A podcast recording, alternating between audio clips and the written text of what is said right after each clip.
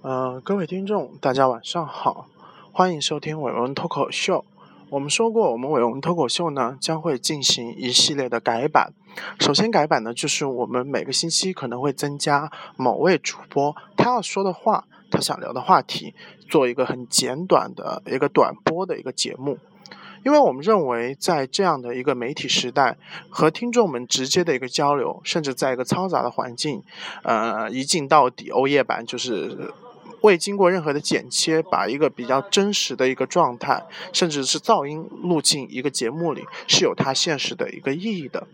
这期呢，大飞想跟大家聊一个话题，是关于减肥以及健身的。很多熟悉大飞的听众都知道，大飞曾经是一个两百三十斤的大胖子，后来呢，立志减肥，在短短的一年不到的时间内减掉了八十多斤，后来变成了一个一百四十斤的一个丑男。后来我发现，其实，呃，一个人长得丑，并不是因为他胖，只是因为他丑，他减下来之后还是会觉得你很丑，这就是不得不说是我的一种悲剧啊。但是可能有的胖子他长得帅，他瘦了会很帅，那是他的命运。好，但是经过了这小半年的反弹啊，我惊奇的发现我的体重又飙回到了一百八十斤，又长了四十斤。所以有人说我的体重就像那个气球的气啊，被人放了，很快就瘪了，然后过了一段时间，只要大气筒一来，马上又冲上来了。所以我的体重就经历了一个这样过山车式的一个变化。今天呢，我就想起来出来跑一个步，但是我发现其实以前的话，我可能可以跑十公里，呃，带走的话可以跑个十五公里，跟玩似的。但是今天跑了一公里多一点点，就气喘吁吁，一直到现在，大家还能听到我有一点喘气的声音啊。好，人的身体就是这么吊诡啊。我们身上所有的所有的器官啊，都是有这样的一个吊诡的一个性质。嗯，我记得台湾有一个美学家，名字叫蒋勋，他说过啊，他讲关于人的身体，呃，跟健身的关关系。他曾经提到过，他说健身，他认为啊，健身就是现代社会中的信仰，而健身房呢，就是现代社会中一个小小的一个教堂。它起的是古代的一个教堂在人们心中的一个地位，是来净化人们的心灵，有一种仪式感在里面。的确，我们的身体是我们身上最吊诡的一个地方，因为你会发现，你对它越好，给它许多好吃的、好喝的，给它嗯按摩，给它一些什么嗯滋润。它就会越来越肥，然后 去越来越丑。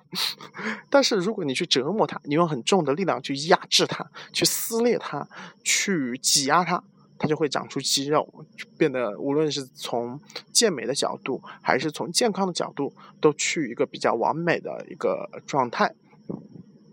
这就是我们今现在人的一种迷思，就是说健身对于我们来说，不但是一个形体上的塑造，同时更是我们精神的一种象征。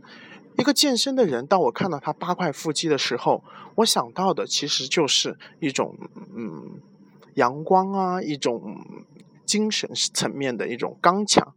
而在古代其实不是这样的。我们知道，古代一个美的象征是一个，如果是男性的话，是白面书生、玉面书生这样的一种形象。他的身体是一种很枯瘦。如果看过中国古代国画的人都知道，古代的文人都是一种枯瘦的一个状态。美男子也是一种形体比较消瘦的一个一个状态。包括现在我们亚洲人的审美啊，也是趋向于这块儿。你看看韩国那些明星就可以发现了这一点。嗯，那是来自于另外一种美学追求，就是我们会认为我们的身体其实只是一个器官，它是用来承载我们的精神的。其实古人的越是玉面书生、白面书生，他所讲究的是他的精神是可以突破他的肉体，而这样一种呃一种满了的状态下，一种溢出来的一种状态。而现代人不是这样，现代人说你别给我来这一套，我要看到的不是你的精神，你让我操你的内在美的同时，你先展现你的外在美给我，你必须要。看到一个外在的形体上的美，我才相信